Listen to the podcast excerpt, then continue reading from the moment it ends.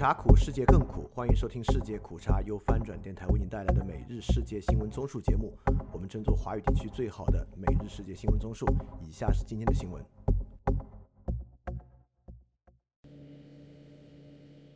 以下是今天二月二十五日的新闻。首先是巴以战争，以哈巴黎休战谈判显进展。一名以色列官员说，在法国巴黎举行的以哈冲突休战谈判富有成效，可能很快便能签署休战协议。消息人士透露，以色列情报机构摩萨德主管星期五在巴黎分别同卡塔尔、埃及和美国的代表举行停火谈判。据悉，由以色列情报机构摩萨德局长巴尔尼亚、国内安全机构辛贝特局长巴尔和以色列军官率领的以色列代表团于星期六清晨回国。下一条新闻：美军摧毁也门胡塞武装巡航导弹。隶属美国中央司令部的美军部队星期五摧毁了也门胡塞武装七枚巡航导弹。新华社报道，美国中央司令部在社交媒体账号上发布消息说，这些导弹位于也门境内胡塞武装控制的区域，并且准备射向红海水域。美军认为这些导弹对该地区商船和美海军船只构成迫在眉睫的威胁。去年十月，新一轮以哈冲突爆发后，胡塞武装使用无人机和导弹多次袭击红海水域目标。今年一月十二日以来，美国和英国多次对胡塞武装目标发动空袭，造成人员死伤。下一条新闻：以军加沙激战，打死哈马斯武装分子。以色列国防军星期六表示。以军第一百六十二师过去几天在加沙城扎伊通区以及在加沙南部和中部等地与哈马斯武装分子发生激战，八十多名被以色列称为恐怖分子的哈马斯武装分子。根据以色列国防军的说法，在加沙城扎伊通区的战事中，以军以空袭和地面攻击并进，消灭了十几名哈马斯武装分子。以军在战斗中还发现了许多武器装备，包括卡拉什尼科夫自动步枪和弹夹。一支随时可用的爆炸装置、背心以及哈马斯的文件。然后是中国新闻：广州南沙区取消元宵烟花活动。此前发生货船撞断大桥事件的广州市南沙区将取消星期六晚间举行的元宵烟花汇演。广州市南沙区融媒体中心官方微信公众号“广州南沙”发布星期五上午通报。广州南沙元宵烟花汇演暨无人机表演活动指挥部当天发布关于取消南沙元宵烟花汇演活动的通告，原定于二月二十四日举办的二零二四年广州南沙元宵烟花汇演暨无人机表演活动因故取消。广东佛山一艘空载的集装箱船星期四从佛山开往广州南沙途中，因船员操作失当，船身触碰了南沙立新沙大桥的桥墩，导致桥面断裂，在桥上行驶的车辆和人员坠落。五人遇难。下一条新闻：中国东海渔船沉没，人员失联。中国一艘载有十二人的山东籍渔船在东海海域沉没，目前有人员失联。据央视新闻报道，星期六凌晨一时许，一艘载有十二人的山东籍渔船在东海海域沉没，具体位置为北纬二十九度三十一分、东经一百二十三度三十二分海域。截至目前，已救上四人。但仍有人员失联，相关部门正在全力组织搜救。下一条新闻：中国快递不得擅自投智能快件箱。中国交通运输部公布新修订的《快递市场管理办法》，其中明确规定，未经用户同意，不得擅自将快件投递到智能快件箱等快递末端服务设施。据中国交通运输部网站消息，已于去年十二月八日通过的《快递市场管理办法》。将从今年三月一日起实行。办法第二十八条规定，收件人可以签字或者其他易于辨认、保存的明示方式确认收到快件，也可指定代收人验收快件和确认收到快件。翻评：我没有太理解这个的意义，但很有可能是一个安全的考量。下一条新闻：李强强调要稳外资促经济。中国国务院总理李强召开国常会。强调要把稳外资作为做好今年经济工作的重要发力点，巩固外资在华发展信心，提升贸易投资合作质量和水平。据新华社报道，李强星期五主持召开国务院常务会议，研究更大力度吸引和利用外资的政策举措，部署进一步做好防范化解地方债务风险工作。会议指出，外商投资是推动中国经济与世界经济共同繁荣发展的重要力量，要把稳外资作为做好今年经济工作的重要发力点，在扩大市场准入、优化公平竞争环境、畅通创新要素流动等方面加强服务保障，持续营造市场化、法治化、国际化一流营商环境，巩固外资在华发展信心，提升贸易投资合作质量和水平。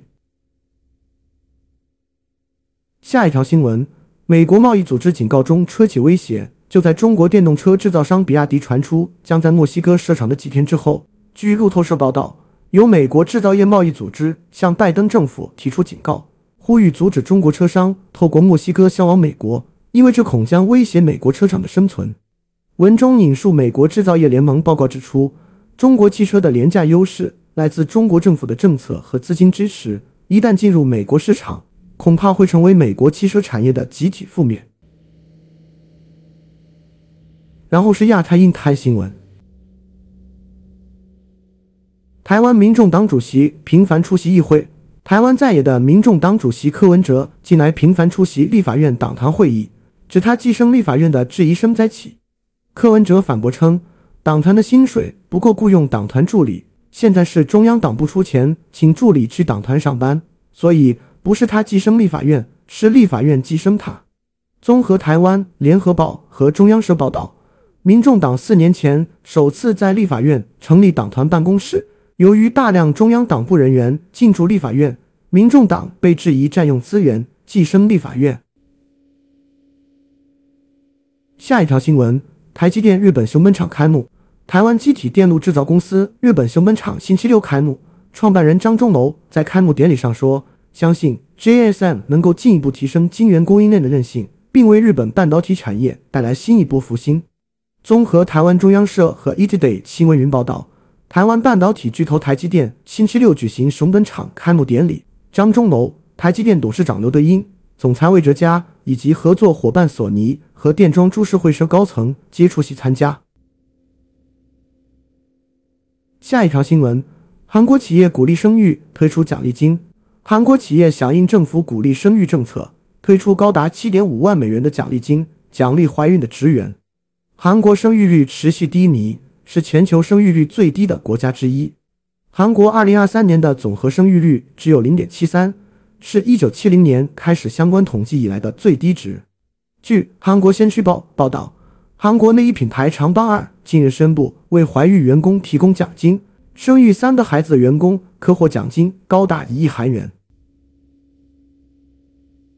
下一条新闻：印度北方邦翻车事故致二十二死。印度北方邦加斯根杰地区一辆由拖拉机牵引的拖车，二十四日发生翻车事故，造成二十二人死亡，另有十人受伤，部分伤员伤势严重。事发拖车上载有数十名乘客，拖拉机司机在试图超车时，拖车翻车并坠入一处池塘中。遇难者大多是妇女儿童，伤者已被送往附近医院接受治疗。据当地媒体报道，印度官方禁止由拖拉机牵引的拖车载客，但印度农村地区并未严格遵守这一规定。然后是科技新闻：美国月球着陆器侧翻，但正常运行。美国私营企业直觉机器公司研发的月球着陆器奥德修斯在月球着陆时侧翻。但目前运行正常，这是时隔五十多年后美国航天器再次登月，也是首次由私营企业完成这一任务。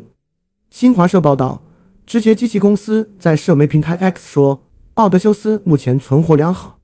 飞行控制团队正在和奥德修斯通信，向他发出下载科学数据的命令，并正在获取他从着陆点传回的首批图片。着陆器的遥测仪器和太阳能充电板运行正常。直觉机器公司首席执行官阿尔特姆斯说：“目前还不完全清楚奥德修斯着陆时发生了什么，但数据显示，六个着陆腿中的一个在着陆过程中被卡住，使它在着陆时侧翻。”下一条新闻：巴西研究人员合成蜘蛛毒液抗癌物。巴西研究人员成功合成蜘蛛毒液中的抗癌物质。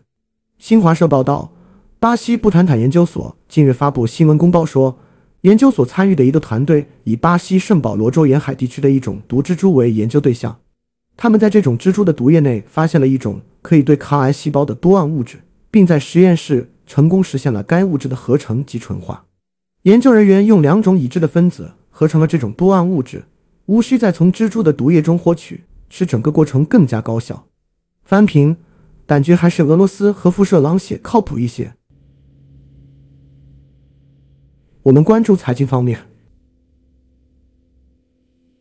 浙江阿里小贷进入清算程序。中国企业信用信息公示系统近期显示，浙江阿里巴巴小额贷款股份有限公司已发布清算组备案信息。意味着该公司已经进入清算注销程序。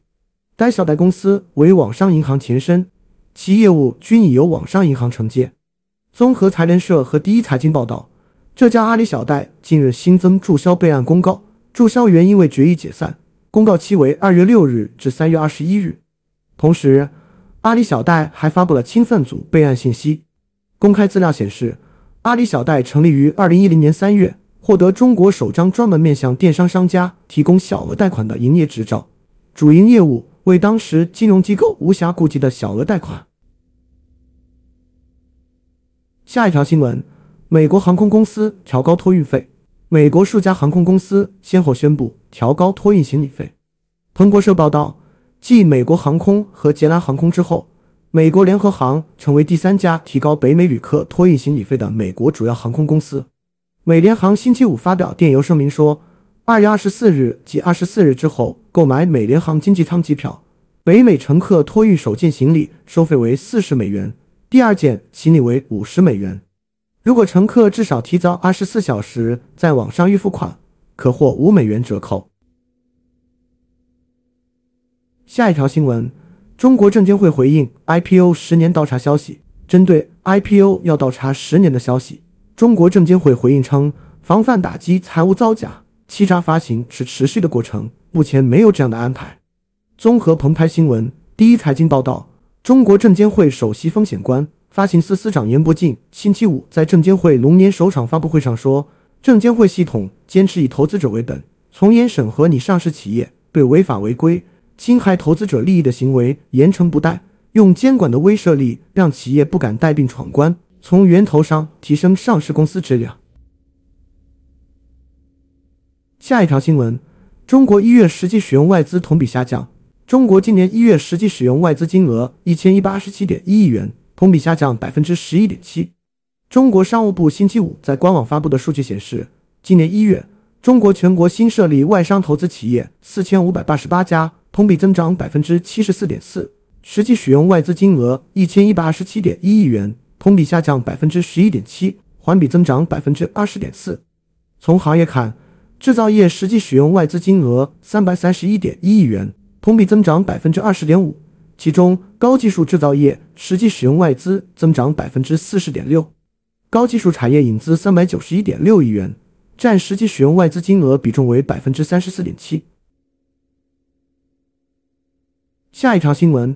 欧盟中国商会设立金融工作组。欧盟中国商会星期五正式设立金融工作组，其后举行跨境人民币与中欧经贸合作论坛，研讨人民币国际化、中欧金融合作等议题。根据中新社报道，欧盟中国商会金融工作组揭牌仪式当天在卢森堡举行，这是该商会继数字工作组和绿色工作组之后设立的第三个工作组，意式商会首次在布鲁塞尔总部以外设立工作组。中国驻卢森堡大使华宁在揭牌仪式上说：“金融合作已成中卢合作重要组成部分。”下一条新闻：娃哈哈集团创始人、董事长宗庆后二十五日病逝，享年七十九岁。然后是俄乌战争，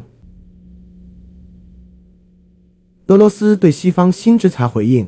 俄罗斯前总统梅德韦杰夫说。莫斯科将就西方大规模制裁措施寻求报复。美国财政部宣布于星期五推出新制裁措施，对支持俄罗斯作战的五百多个目标实施制裁。制裁将由财政部和国务院共同实施。这是自俄罗斯2022年2月24日入侵乌克兰以来最大规模的一揽子制裁措施。法新社报道，梅德韦杰夫星期六在社交媒体上说：“制裁背后的原因很清楚。”对俄罗斯公民越不利，对西方世界就越有利。我们只需要记住这一点，并尽可能的报复他们。他们是我们的敌人。下一条新闻：斯托尔滕贝格重申乌克兰加入北约。在俄罗斯入侵乌克兰两周年之际，北约秘书长斯托尔滕贝格敦促乌克兰和其盟友不要灰心，并重申乌克兰将会加入北约。法新社报道，斯托尔滕贝格星期六在一段记录俄乌战争两周年的录制讲话中说：“战场局势依然极为严峻。俄罗斯总统普京统治乌克兰的目的并未改变，也没有迹象表明他在为和平做准备。但我们绝不能灰心。”乌克兰一次次地展示出了非凡的技能和坚定的决心。下一条新闻：中国代表呼吁北约停止战争叫嚣。中国常驻联合国代表张俊在安理会乌克兰问题公开发言时说：“希望北约不要充当挑起阵营对抗的外援，并敦促北约领导人客观看待世界，停止战争叫嚣，做些真正有利于世界和平的事。”根据中国常驻联合国代表团官网消息。张军星期五在联合国安理会审议乌克兰问题公开会上发言时说：“乌克兰危机延宕至今，呈现长期化、复杂化、扩大化态势。国际社会应共同努力，积极寻求公正合理方案，推动危机政治解决，让和平早日降临。”张军说：“乌克兰危机已经造成不可估量的损失，当前最紧迫的是停火止战，启动和谈，恢复和平。”他呼吁有关方采取负责任态度，以建设性的外交努力推动局势降级缓和，不要人为设置障碍、增添阻力，更不要输送武器、拱火浇油、借机渔利。翻平，不知道的还以为是北约在入侵乌克兰。下一条新闻：俄罗斯钢铁厂遭无人机引发火灾。俄罗斯钢铁大厂在俄罗斯入侵乌克兰两周年纪念日发生火灾。路透社报道，新利佩茨克钢铁公司是俄罗斯四大钢铁公司之一。俄罗斯利佩茨克州州长阿塔莫诺夫星期六在 Telegram 说：“根据初步分析，NLMK 厂房的火灾是由无人机引起的。”他没有提到乌克兰。下一条新闻：纳瓦利内尸体移交母亲，葬礼计划未定。已故俄罗斯反对派领导人纳瓦利内的尸体已被移交给其母亲柳德米拉。纳瓦利内的发言人二十四日宣布此事。发言人还称，葬礼计划尚未制定，尚不清楚俄当局是否会干涉葬礼方式。当天早些时候，纳瓦利内遗孀尤利娅指责俄罗斯当局迫使柳德米拉同意将纳瓦利内的遗体在北极流放的秘密埋葬。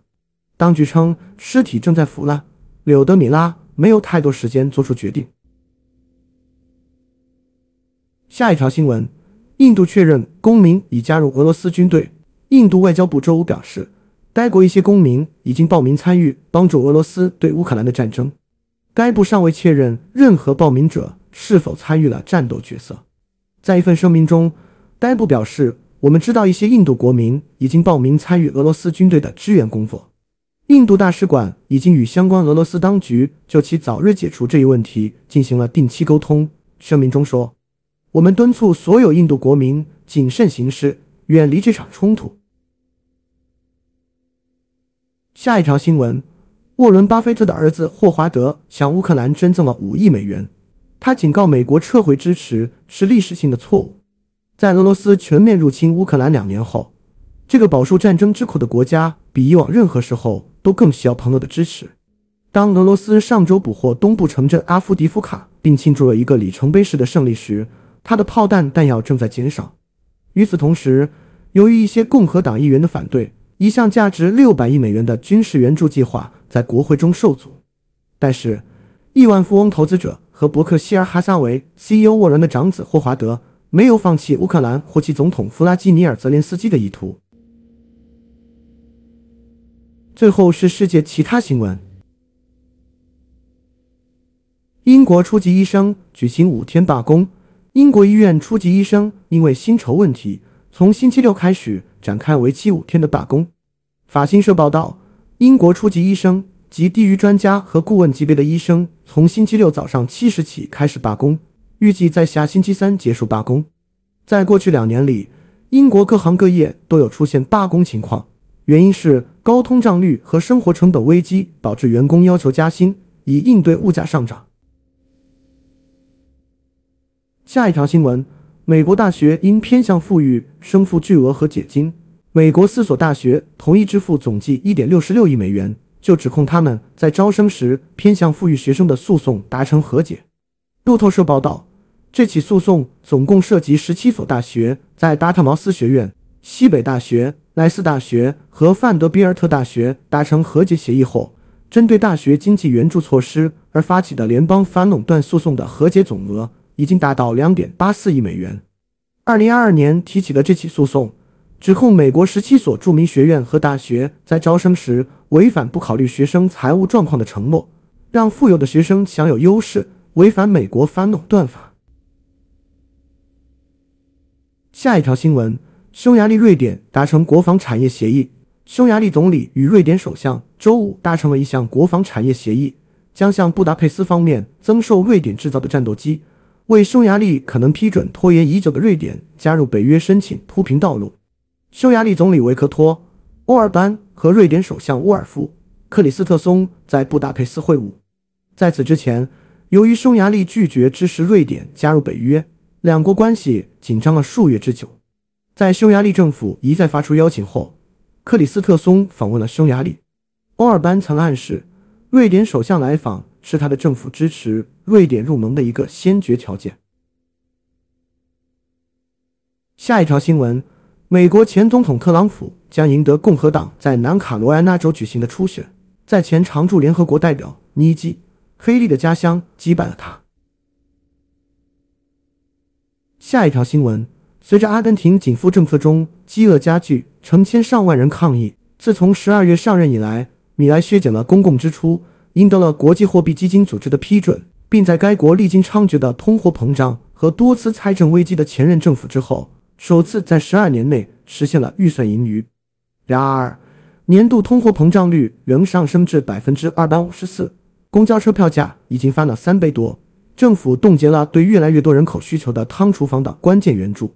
阿根廷的三万八千多公餐中心为有需要的人提供一份热饭。自从米莱，一个自称无政府资本主义者的自由主义者，上任前的十一月份收到了政府提供的最后一批供应。下一条新闻：墨西哥总统辩护公开记者电话号码的行为，称法律对他不适用。墨西哥总统周五辩护他决定公开一名记者的电话号码的行为。称禁止官员发布个人信息的法律对他不适用。新闻自由组织表示，总统公开《纽约时报》记者的电话号码的决定是试图惩罚批评性报道，并使记者面临潜在危险。墨西哥的个人数据保护法规定，政府将保障个人隐私，并为官员和其他人不当使用、获取、发布、隐藏、改动或完全或部分销毁个人数据设定惩罚。好，以上就是今天所有的新闻节目了。非常感谢你的收听，也欢迎在 p a 创赞助发展电台赞助链接，在 Show Note 中可以看到。那么苦茶苦，世界更苦，明天我们不见不散。